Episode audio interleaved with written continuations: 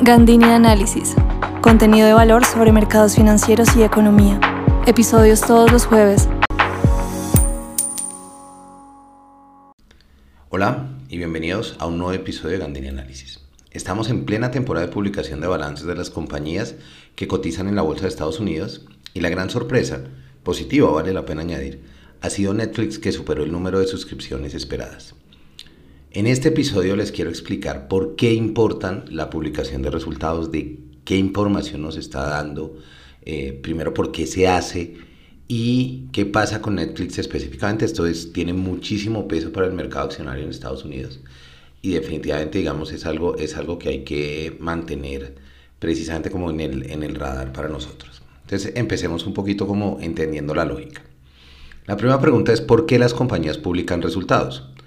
Cuando una compañía accede a emitir sus acciones en bolsa, también accede a una serie de políticas de publicación de información con el objetivo, y los reguladores, digamos, ponen este tipo de, obligaciones con el objetivo que todos los inversionistas tengan acceso a la misma información de la compañía.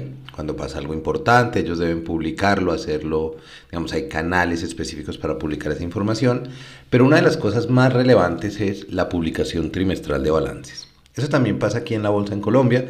En general pasa en todas las bolsas del mundo. En Estados Unidos es muy significativo porque adicionalmente son tantas acciones que lo que hacen es que publican por eh, sectores. Entonces, digamos, no, publican todas al mismo tiempo, sino sector a sector, lo que permite que también los inversionistas vayan teniendo como, como vayan siguiéndole la pista a lo que importa.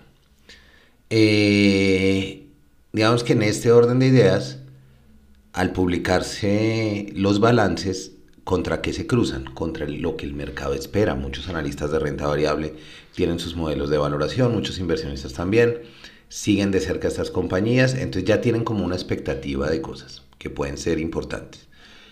Cuando sorprende positiva o negativamente al mercado, si es muy fuerte esta sorpresa, se pueden esperar cambios bruscos de precios. Es decir, que el precio suba mucho o caiga mucho dependiendo la sorpresa. Obviamente, si es sorpresa positiva, los inversionistas entran masivamente y compran y eso sube el precio muy fuertemente. Si es negativa la sorpresa, pasa lo mismo, venden y reajustan. Digamos que este es un periodo fuerte de reajuste de expectativas de las compañías, de los sectores y del mercado en general. Entonces, por eso, trimestralmente esto, esto es algo que se sigue muy de cerca. En caso de ser particularmente una compañía significativa de esas que, como los, alguna de las Magnificent Seven, que sean como Apple, Amazon, Netflix, que sean una de estas compañías que, que llaman muchísimo la atención, que están como en el spotlight, ¿no? Como, como ahí en la, en la mira de los inversionistas, es algo que también va a tener un impacto importante en cómo empezamos a percibir el mercado. Cada compañía, digamos, normalmente hay algunas, aparte de los balances que publican, los dos datos que se siguen son ganancias por acción, pero también em, ingresos de las compañías, pero hay algunas variables significativas para los negocios que se siguen muy de cerca. Por ejemplo, los lanzamientos de los iPhones, si se vendieron tantos o más las ventas esperadas, por ejemplo, para Apple, ese es un, ese es un dato muy importante. Para el caso de Netflix, ya entrando, digamos, en materia de lo que queremos hablar, el asunto son suscriptores. Entonces, lo que Netflix publicó ahorita son los resultados a corte del cuarto trimestre de 2023, es decir, cerrando el año.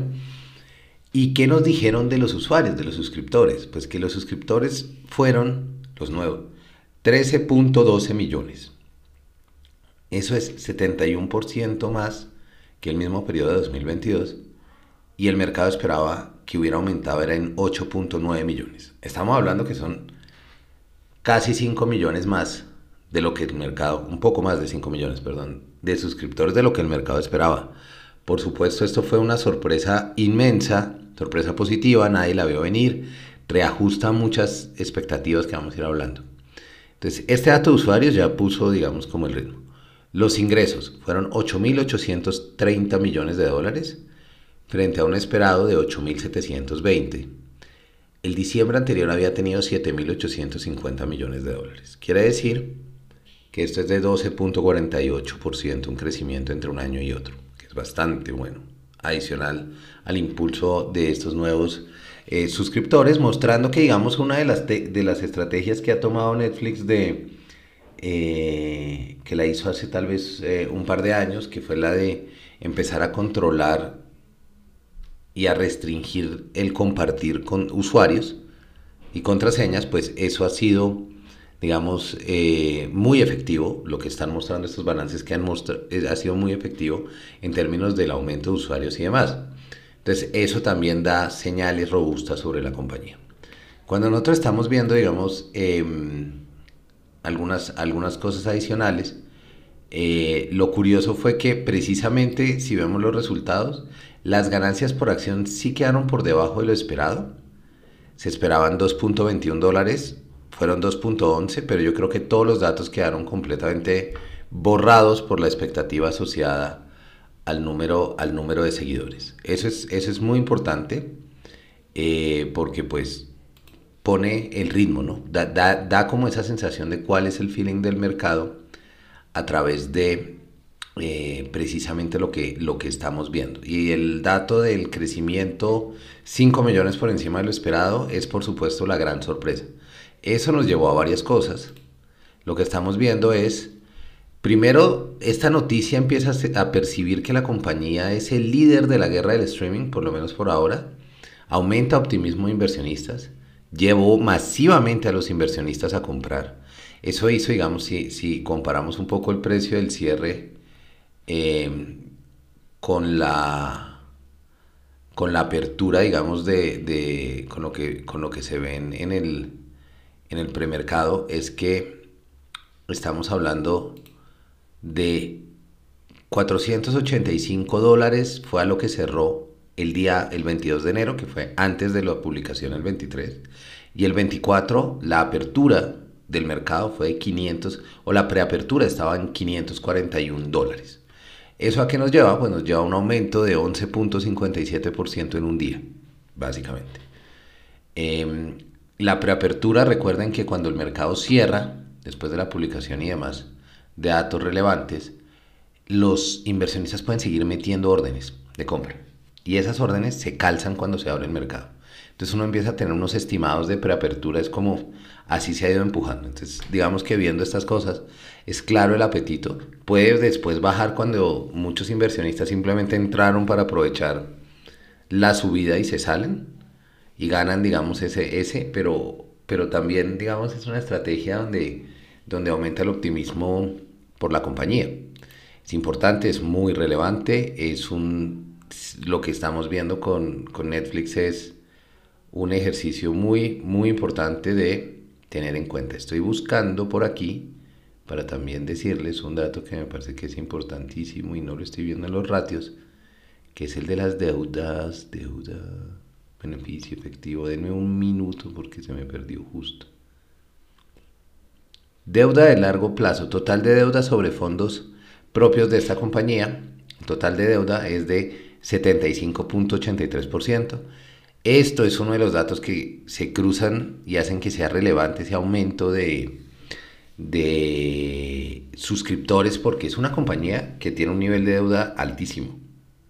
De esa deuda, el deuda de largo plazo es el 62.88% sobre, sobre el total de activos.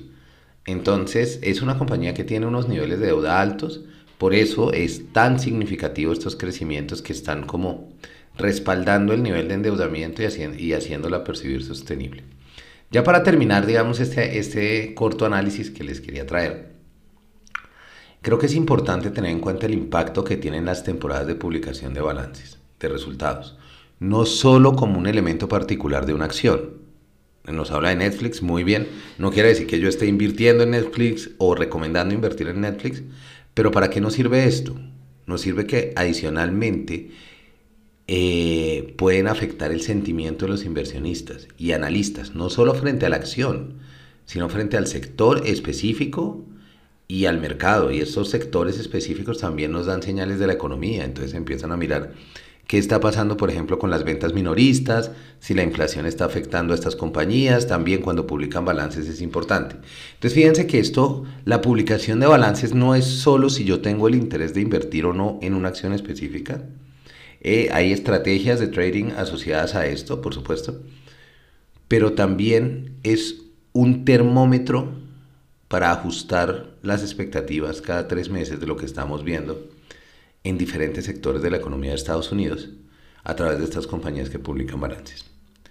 Esto era lo que les quería traer por hoy, me parece que es interesantísimo. Ayer lo estuve eh, hablando mucho con mis alumnos de gestión de portafolio de la, de la Javeriana. Entonces, aquí les dejo este dato que precisamente salieron los balances y me pareció muy relevante explicarles un poquito también de, de cómo y por qué hay tanto ruido alrededor de la publicación de balances. No solo Netflix, sino en general todo lo que va pasando.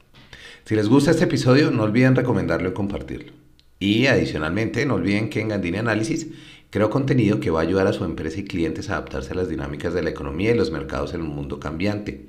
Yo desde Gandini Análisis creo contenido hecho a la medida para mis clientes. Quien quiera convertirse en mi cliente, no dude en escribirme y hablamos. Miramos a ver qué podemos hacer. La mejor de las suertes el resto de la semana. No olviden activar también la campanita en Spotify para que sepan cuándo salen nuevos episodios y nos estamos oyendo.